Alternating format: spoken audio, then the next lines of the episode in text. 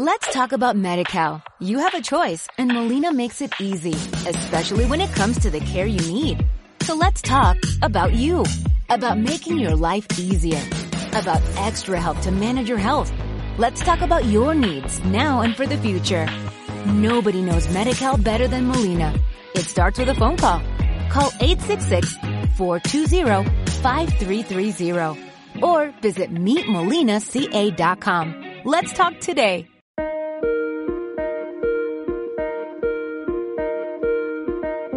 Hola y bienvenidos ahora sí al noveno episodio del Condado.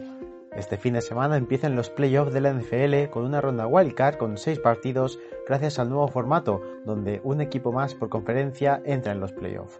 Solo descansarán los número 1 de la NFC y la AFC, en este caso Green Bay y Kansas City. Vamos a hacer la previa de este fin de semana y de los playoffs con Guillermo Álvarez, Alberto Bellera y Pepe Rodríguez. Antes de empezar, me gustaría comentar un par de asuntos. He creado un Patreon donde la gente que quiera puede apoyar económicamente el podcast para ir mejorando día a día. Os dejaré el enlace en la descripción. Por otra parte, dentro de poco lanzaré una newsletter del podcast en la que incluiré trabajos de varios compañeros. Dejadme en los comentarios sobre qué queréis que hablemos. Y por último, muchas gracias por el apoyo que está recibiendo últimamente el podcast. No os olvidéis de dejar un me gusta, suscribiros para no perder ninguna novedad y dejar un comentario con lo que os ha parecido el programa. No me alargo más, empecemos.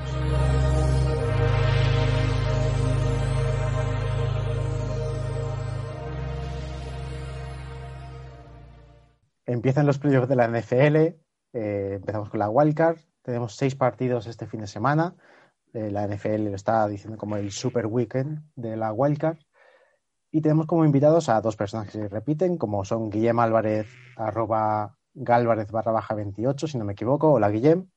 Es correcto. Hola Marc. También Alberto Bellera, que es el colaborador que más veces ha venido al podcast ya, con arroba 8 Bellera. Buenas, ¿qué tal a todos? Un placer estar aquí.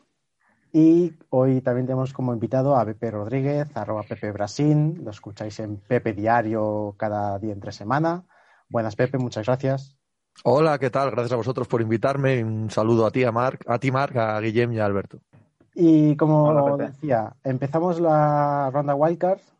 Eh, serán tres partidos el sábado y tres el domingo, con el horario de cada fin de semana, prácticamente los domingos. Empezamos a las 7 mañana, el sábado mismo con el partido entre Buffalo e Indianapolis. Buffalo, que es la tercera vez en cuatro años que entra en playoff, primera vez que es campeón de división desde el 95.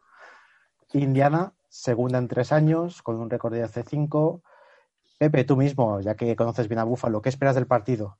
Que ganemos, que ganemos y punto. Me da exactamente igual el estilo, me da igual el cómo, me da igual si tiene unas eh, eh, condicionantes enormes para la siguiente ronda o no, me da exactamente igual bonito, feo, defensivo, atacante, equipos especiales o con tres fumbles recuperados con el culo. O sea, no me puede dar más igual. Eh, lo único que me importa de este partido es ganar. Alberto, alguien un poquito más imparcial que esperas del partido. Hombre, sinceramente veo a, a, los Bills como, no sé si claros, pero los veo favoritos, la verdad. Eh, creo que son un equipo muy serio que lo han demostrado durante la, durante la temporada regular, especialmente ganando a mi equipo, a los Dolphins. Pero sí, no sé por qué este año sí que los veo muy, muy bien. Y lo decía yo antes de la temporada, no me acuerdo si lo dije exactamente en el, en el capítulo que grabamos, pero sí que los veía como un equipo a tener en cuenta y lo han demostrado, vaya. A ver, yo creo que los Bills son ahora mismo el, el equipo con, con, mejor estado de forma de, de, toda la liga. Y no solo en estado de forma, sino que están con confianza por las nubes, que, que se gustan, que se creen. Josh Allen está a un nivel espectacular con, con la conexión con Dix y con el resto. Y esto se va a enfrentar sobre todo a la, a la, defensa de Colts y a un chico que está teniendo unas últimas semanas brillantes, que es Jonathan Taylor. Creo que esos son las claves del partido y que si Colts eh, no se pone por delante ya desde el inicio del partido con eso, manteniendo el reloj, controlando el reloj, controlando el juego de carrera, Bills los va, los va a aplastar, sobre todo por el estado de forma en el que está. de lo que decía Guillem, eh, que tiene mucha razón en el buen estado de forma de Jonathan Taylor, más que el buen estado de forma de Jonathan Taylor, porque yo creo que Indianapolis desde el principio de temporada tenía una gran línea ofensiva. De hecho, a mí me sorprendía que con esa gran línea ofensiva no fueran capaces de correr. Con la lesión de Mac no fueron capaces de correr durante todo el año y a mí Jonathan Taylor me estaba decepcionando enormemente. Y efectivamente, ha llegado diciembre y ha cogido vuelo. Vuelo más que él, el, propio juego de carrera, porque Heinz también ha tenido buenos partidos, ¿vale? Em, creo que la defensa de Buffalo, donde más batible es, es en la carrera. Y creo firmemente, con la ausencia de Castonzo, que la línea ofensiva de Coles es uno de los verdaderos puntos fuertes del equipo. No es descabellado pensar que Indianapolis pueda correr, ¿vale? Y ese creo que es el único punto donde Indianapolis tiene opciones de ganar este partido si corre, si domina el tempo, si domina el reloj, si mantiene el partido igualado. Porque yo sostengo que si Indianapolis cae por detrás en el marcador, con el poderío ofensivo que tiene Buffalo, sumado a la irregularidad del ataque aéreo de Indianapolis en los momentos apretados, pierden. Si tienen que ganar por aire, pierden. Si tienen que esperar que su defensa, que es magnífica, porque lo es, eh, tenga que forzar tres o cuatro eh, turnovers pierden. La única manera que Indianapolis tiene opciones de ganar es que su juego de carrera domine el partido. Y no digo que sea lo más probable, pero desde luego no es descabellado. ¿eh? No es descabellado en absoluto porque la defensa de Buffalo, si tiene un punto de débil que lo tiene, es parando la carrera. Además, teniendo al quarterback que tienen como Philip Rivers, que, joder, no es malo, pero no es de los quarterbacks top, eh, yo creo que totalmente que tienen que basarse en la carrera. También es verdad que supongo que Buffalo se lo esperará y por eso pues eh, sí que estarán un poco más preparados, pero igualmente al final, eh, como decís, Jonathan Taylor es un jugador muy bueno que lo está demostrando muy bien y, y puede hacerle mucho daño a la defensa Buffalo. Pasamos al siguiente partido. Este Guillem le tiene también un poquito de cariño, el corazón le va a fallar. A las 10.40 tenemos Seattle, Los Ángeles Rams, un duelo divisional. Tenemos a Seattle que de los últimos 11 años, 9 han estado en playoff. Llegan este año con un récord de 12-4. Y los Rams, hace poco llegaron a Super Bowl, llegan con 10 a 6. Guillem, tú mismo, empieza. ¿Qué esperas del partido? Pues mira, la línea que iba Pepe con, con el suyo, yo aquí espero eh, un ritmo cardíaco elevado y, y, en el que estaremos pues tres horas que partido, espero que no dure más, eh, pues un poco en, sufriendo. Creo que es, será importante ver si, bueno, cuál es el, el quarterback que tiene titular en Rams, si, si el pulgar de, de Goff está ya al punto o si juega el el rookie, que jugó el otro día contra Arizona. Y por otro lado, sí que me quedo con que, con que Seattle eh, no tiene lesiones importantes. Eh, Jamal Adams, que es clave y creo que es un pilar fundamental de esta defensa, sobre todo en, moralmente hablando, eh, está recuperado, dice que está full go. Y eh, porque soy Seahawk, quiero que ganen los Seahawks, pero si no lo fuera, creo que eh, teniendo en cuenta la evolución de la defensa de Seattle en las últimas semanas, sobre todo, si se puede correr y nada más que, que Wilson esté a un nivel, ya no un nivel Dios como estuvo las primeras cinco o seis jornadas, sino ya un nivel suyo normal de playoffs, creo que la balanza se decanta hacia Seattle. Me parece un partido que sería de los que yo quiero ver, la verdad. O sea, es un partido que me parece que va a estar bastante interesante, lo divisional, ya sabemos. Y me parece que los Rams pueden dar la sorpresa, sobre todo, como comentaba Guillem, si está Jergoff, me parece que puede ser un partido que se les podría complicar a los Seahawks. Los veo a los Seahawks también eh, capaces de controlar bien el partido, pero bueno, ya sabemos que tienen los Rams a Aaron Donald, que bueno, es una bestia y ya sabemos lo decisivo que puede ser en el partido.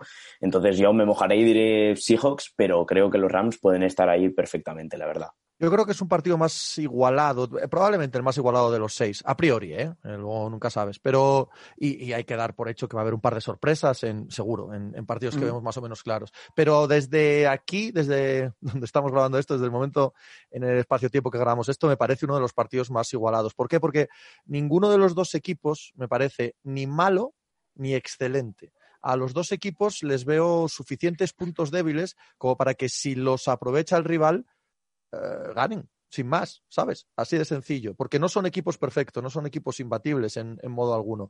Por ejemplo, eh, el ataque de Seattle, en teoría, es claramente mejor que el ataque de, de, los Rams. Creo que en eso estamos todos de acuerdo.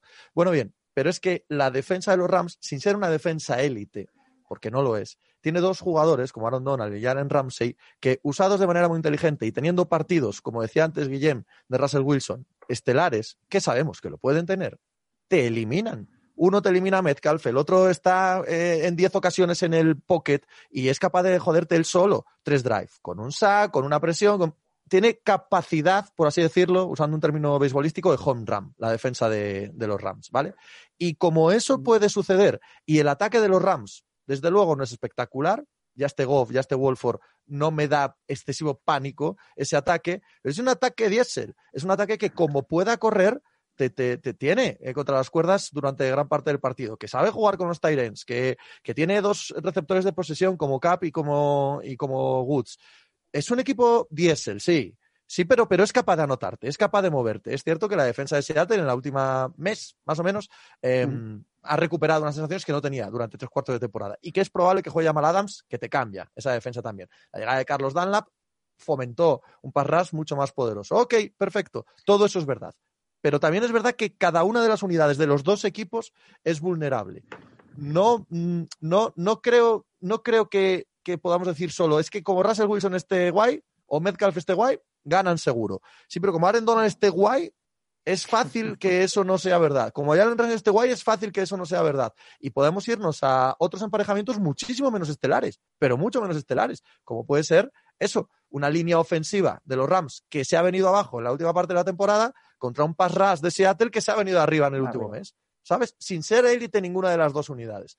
Yo creo que está igualado. Yo creo que está igualado. Ciertamente creo que Seattle es favorito, ¿vale? Pero por una miajita, ¿eh? Sí, sí, por, por muy poco y por detalles, sin duda. Pasamos al siguiente. El sábado a las dos y cuarto de la madrugada. Este lo vamos a finiquitar rápido. Creo que no hay bastantes dudas de quién, es, quién va a ganar.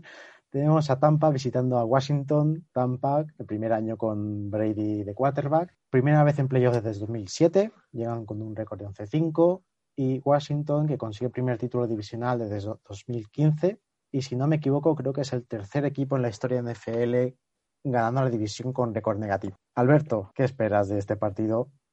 Eh, a ver, antes que nada hay que decir sobre todo que es un partido de playoffs y ya sabemos que en los playoffs puede pasar de todo, por lo tanto no vería tan, tan bueno, no voy a decir descabellado, pero puede haber, siempre hay una opción de que salte la sorpresa. Aún así, como todo supongo, lo veo muy difícil que, los, que Washington dé la sorpresa.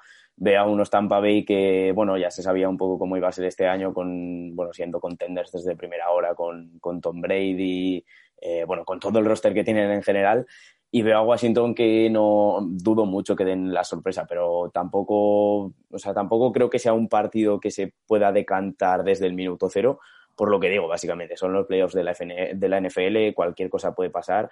Sí que es verdad que Washington se ha clasificado, como dices, con un récord de 7-9, creo que era, en una división en la que eran todos récords negativos pero es lo que hay. Es un, es un partido en el que a poco que Tampa tenga errores, Washington irán, bueno, a ver, se han, se han metido en, la, en los playoffs de la forma más remota posible y al final pues estarán sedientos de sangre. Pepe, después hemos visto también Washington llegando 7-9, podría haber sido Nueva York si no hubiese pasado lo del Sunday Night. ¿Tú qué esperas de este partido? Primero, que las dos últimas veces que hemos visto a equipos con 7-9 meterse en playoff, ganaron. Eh, Seattle Seahawks a los Saints en el mítico partido de Earthquake Martian Lynch y, Carolina Panthers a Arizona Cardinals en aquel partido sin quarterbacks. Se lesionó, ¿qué era? Carson Palmer en Arizona y, jugó el tercer cuatro, no me acuerdo quién era ahora mismo. Pero vamos, eh, tampoco estaba Cam Newton en, Carolina, eh, creo recordar, o ni siquiera, era la época de Delon todavía. No acuerdo. Sé que fue un partido horrible que ganó Carolina, eso sí lo sé seguro. Eh, así que han ganado las últimas veces, o esas dos veces que dices que equipos 7 no se han clasificado, las dos veces han ganado su partido de playoff. Por supuesto que veo a Tampa muy favorito, por supuesto que veo a Tampa un equipo muchísimo mejor y más completo. He de decir que no solo Washington es el equipo que llega con récord negativo, sino que tirando de sensaciones, si me pongo a mirar números, igual no, pero si tiro de sensaciones, es probable que sea el peor ataque que he visto yo en playoff en, el fútbol moderno por lo menos. Porque es que creo, francamente, que el equipo de Washington es uno de los cinco peores ataques de esta liga, sin más, a secas. Y, está en playoff. También digo una cosa, a la que agarrarse. Eh, se cuenta mucho, yo creo que estas cosas son mentiras, todas las grandes verdades de la NFL son mentiras. Pues esta de que en playoff cuentan más las trincheras, el fútbol duro y tal, creo que es mentira. Todo se juega exactamente igual que en septiembre y, y hay que pelearlo. Pero las trincheras las va a ganar Washington. Tanto la línea defensiva contra la línea, defensiva de Washington, contra la línea ofensiva de Tampa, como línea ofensiva de Washington contra la línea defensiva de Tampa, esas dos trincheras las va a ganar Washington. Ojo, si el partido va igualado hasta el final, etcétera, ojo, claro, uno envisiona que no va a ir igualado, pero, pero esa batalla yo creo que Washington la tiene de cara y bueno, lo que sume o lo que cuente, que sea, pero creo que es así, ¿eh? Yo creo que la, la, línea defensiva de, Washington, ya, bueno, ya lo dijeron en el, en el último partido, ¿no? Que iban a por Tom Brady, Chase Young y, compañía. Si le pueden meter presión a, Tom Brady que no esté, que no esté cómodo, eh, parece ser que sí que estará Mike Evans, está recuperado. Eh, si consiguen que, que, no esté cómodo Brady, ahí pueden tener el partido. Y por otro lado también la, la línea defensiva que comentaba eh, Pepe, creando huecos para, para Gibson. Eh, teniendo en cuenta que Devin White está en, la lista de, de si no me equivoco, puede ser hay un, un hueco que puede tener el, ataque de, de, Washington, pero también lo, veo complicado. Lo veo complicado que, Washington pueda hacer ese partido, pero puede haber una sorpresa y aquí sería una de las, de las sorpresas. Sin embargo, yo apostaría por, por Tampa Bay, que además el equipo está hecho para, no sé si ganar, pero como mínimo llegar al Super Bowl en su campo. Pasamos al domingo ya y empezamos a las 7 con un partido bastante interesante, en mi opinión. Una revancha podría ser de la divisional del año pasado entre Baltimore y Tennessee. Baltimore que llega por tercer año consecutivo a playoff con un récord de 11-5 y Tennessee que consigue su primer título de división desde 2008 también con un récord de 11-5. Pepe, ¿qué piensas de este partido? que no me parece tanta revancha con respecto a la del año pasado. Un año es mucho tiempo, ¿verdad? En la NFL. Han cambiado tantas cosas en los dos equipos como para que no sea una revancha.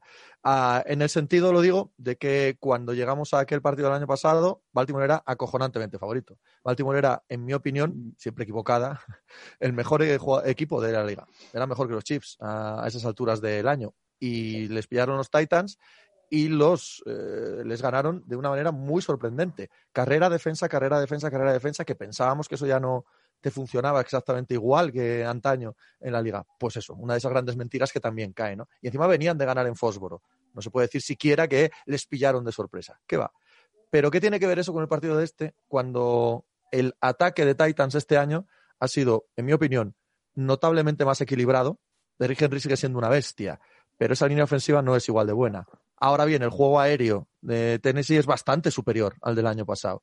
Sin embargo, donde está la clave es en el otro lado. Tennessee ha sido una defensa francamente porosa y en concreto en tercer down, hasta mitad de temporada por ahí, es que ha sido catastrófica. Ha sido una de las peores defensas históricas en tercer down. ¿Cómo enfrentar a un equipo como Baltimore que también tras eh, la explosión del COVID, cuando le reestructuraron tantos partidos, aquel partido que juegan de miércoles contra Pittsburgh en el que juegan con la mitad del practice squad, que no tienen las titulares, y allí dice John Harbaugh, se ha acabado se ha acabado. Esta duda que teníamos filosófica de intentar hacer pasar más desde el pocket a Lamar Jackson, de no saber qué equipo somos y tal, se acabó, ¿vale? Y volvemos a ser el equipo de corre y tente tieso que tenemos que seguir siendo.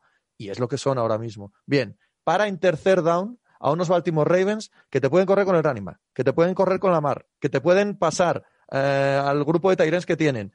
Es una cantidad de armas, de panoplia eh, ofensiva, frente a una defensa que en modo alguno en modo alguno se parece a la del año pasado de Tennessee, que a mí me parece que está bastante decantado a favor de Baltimore este encuentro. Yo también lo veo para, para Baltimore, quizás no, no tan decantado como, lo, como dice Pepe, pero sí que es verdad que veo a Baltimore más, más favorito. Como dice, eh, los Titans siguen siendo los Titans, siguen, bueno, siguen siendo un equipo bastante bueno y recordemos que el, el, el récord que llevan de la regular season hasta ahora es el mismo ambos equipos. Lo que pasa que Baltimore, pues por lo que ha comentado Pepe y más cosas, tampoco nos queremos ir más, ir más allá, pero yo creo que Baltimore estará por encima y que puede ser el equipo que, como dice Pepe, pues que lleve las riendas, en ataque tiene muchas variables y todas son muy buenas opciones, es un equipo mucho mejor formado, creo yo, pero aún así creo que los Titans también tienen posibilidades y, no los veo tan abajo. Yo aquí creo que, bueno, se enfrentaron ambos equipos en, la semana 11, si no me equivoco, eh, ganó Titans con un touchdown de Derrick Henry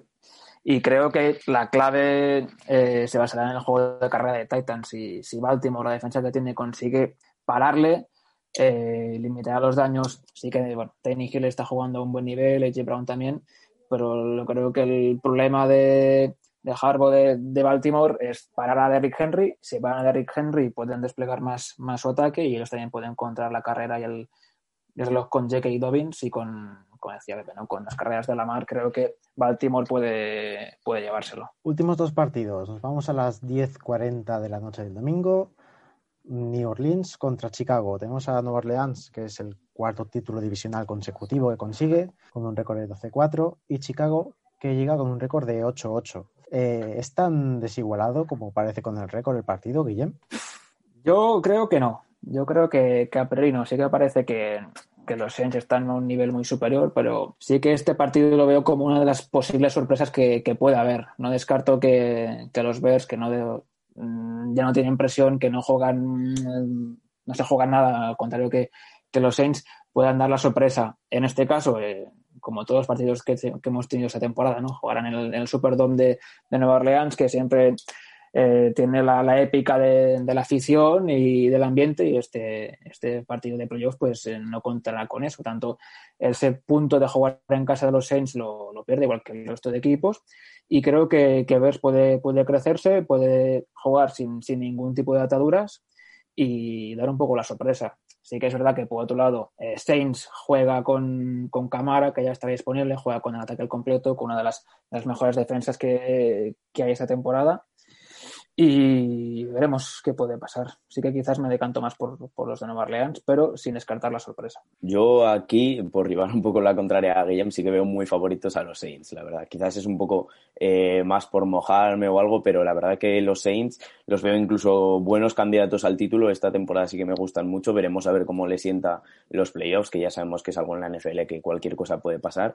Eh, pero veo a los Bears como con pocas opciones de dar la sorpresa, como estamos diciendo siempre, puede pasar de todo, pero los Saints, como dice Guillem, o sea, tienen un ataque espectacular, tienen al quarterback que ya sabemos todos, han recuperado a cámara, como ha dicho Guillem. Me parece que los Saints será un partido que, si lo saben llevar, eh, pueden, pueden dominarlo fácilmente. Yo creo que hasta la defensa de los Saints es mejor que la defensa de los Bears y creo que con eso lo digo todo, ¿no? Estoy más con Alberto que con Guillén.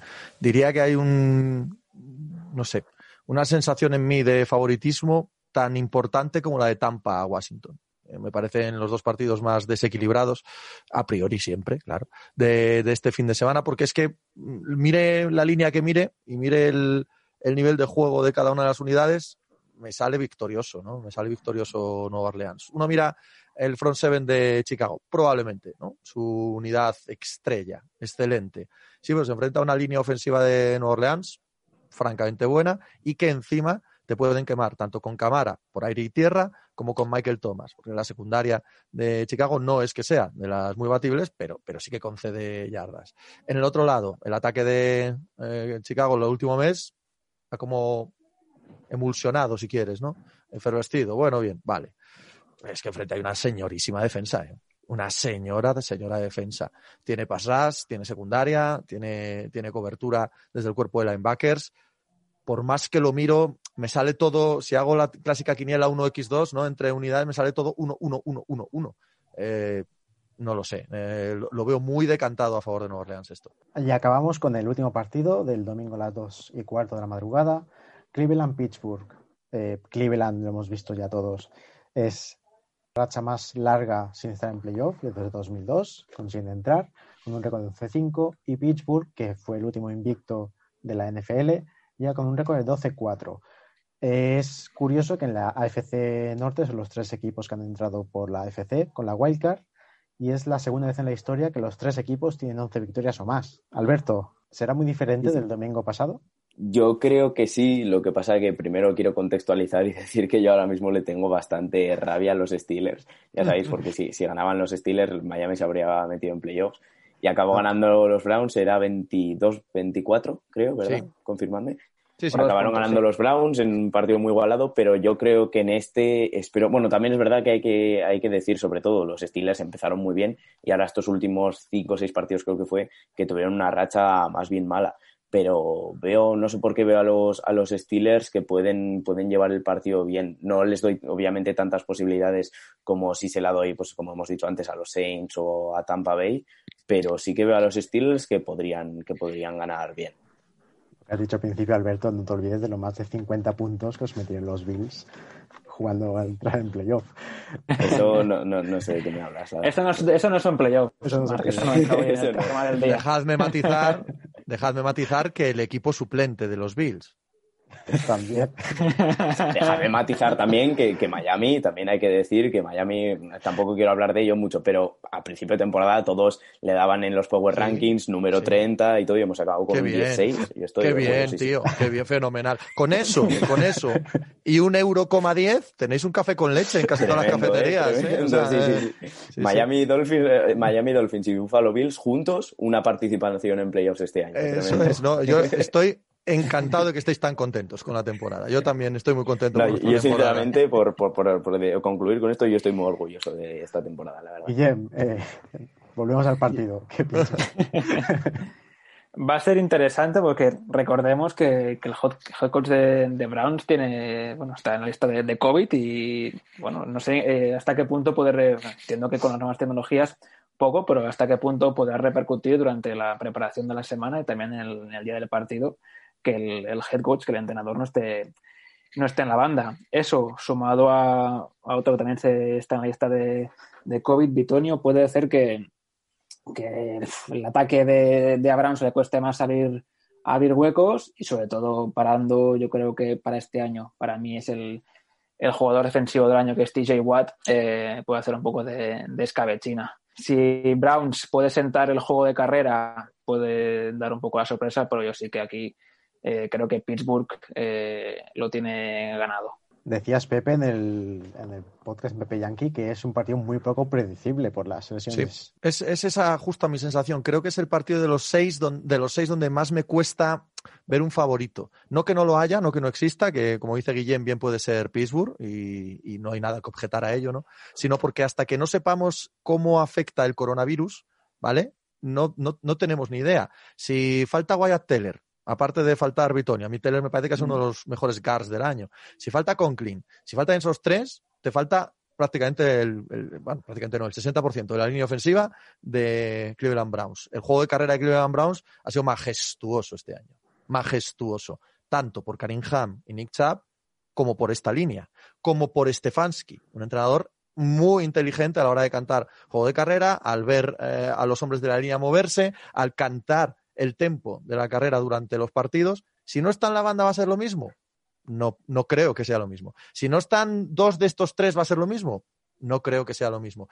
Em, si en el juego de carrera Cleveland puede ser un equipo tan fiable como hemos visto, seguro que no. Ya sé que Baker Mayfield ha tenido buenos partidos, sobre todo de segunda mitad de temporada hacia adelante, pero en mi opinión, esto tampoco es decir nada nuevo porque vale para todos los cuatro de esta liga.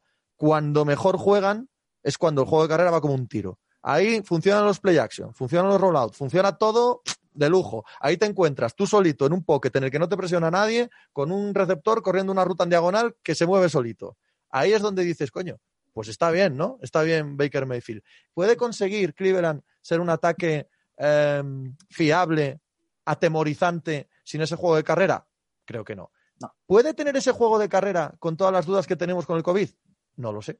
No lo sé porque no sé quiénes van a estar en el campo y quiénes no van a estar en el campo. Al otro lado, eh, la defensa de, Pittsburgh no tiene nada que ver tampoco con la que empezó 11-0. La lesión de Devin Bass a mitad de año les hunde, pero es que la lesión de Bad Dupree en las últimas semanas les hunde aún más. Y no solo en el pass que parece lo más obvio, sino también parando la carrera. Se les eh, ha lesionado medio cuerpo de linebackers. Es un, es un choque de, de una línea ofensiva un poquito de pauperada contra un front seven un poquito de pauperado que no sabemos exactamente en qué estado van a llegar al, partido. Me, cuesta. Si nos vamos al otro lado, eh, tengo más claro, ¿no? Tengo bastante más claro que el ataque de, Pittsburgh va a arreones y que esos arreones se van a encontrar una defensa que no es ni de lejos igual de buena que la de Pittsburgh, pero que también puede jugar a arreones. Ahí tengo más eh, sensación de que puede pasar casi cualquier cosa, ¿no? Pero la clave está en el otro lado. La clave está en ese juego de carrera de Cleveland que no sabemos cuál va a ser, no tenemos ni idea.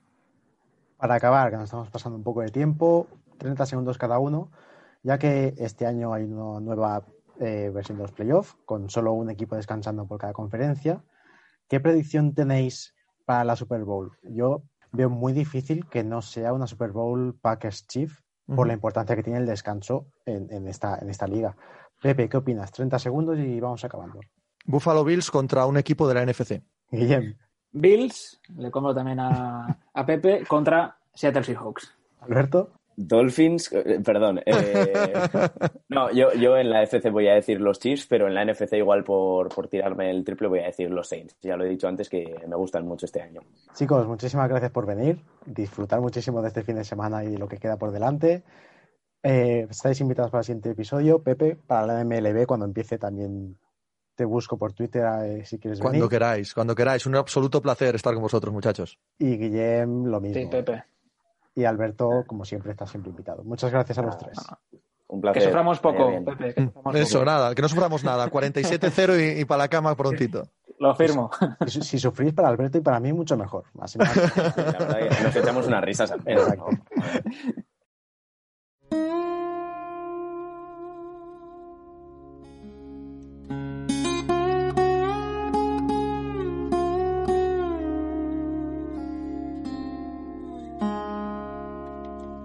La semana que viene toca hablar sobre Sim Racing. Normalmente, en esta sección, dedicaría tiempo a introducir el tema de ese programa, pero los acontecimientos sucedidos en Washington este miércoles me obligan a hablar de ello. Hace unas semanas, en el segundo programa de este podcast, hablábamos de lo que estaba por suceder en Estados Unidos después de las elecciones.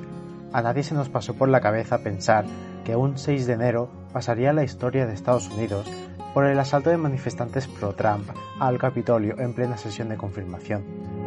El 22 de enero tengo programado el segundo podcast de política estadounidense, pero me parece importante remarcar la importancia de lo vivido ese día. Trump ha actuado como un antidemócrata y un golpista. Los mensajes lanzados ese mismo día no son dignos de un presidente en democracia. Ahora, con el vídeo publicado al día siguiente, donde parece que concede la victoria a Biden, únicamente está buscando contentar a su partido y evita su destitución.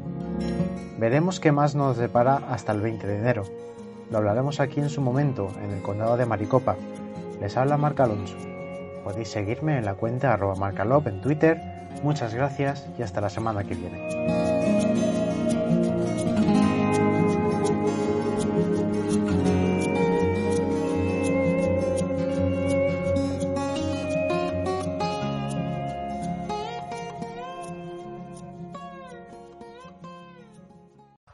Talk about MediCal. You have a choice and Molina makes it easy, especially when it comes to the care you need.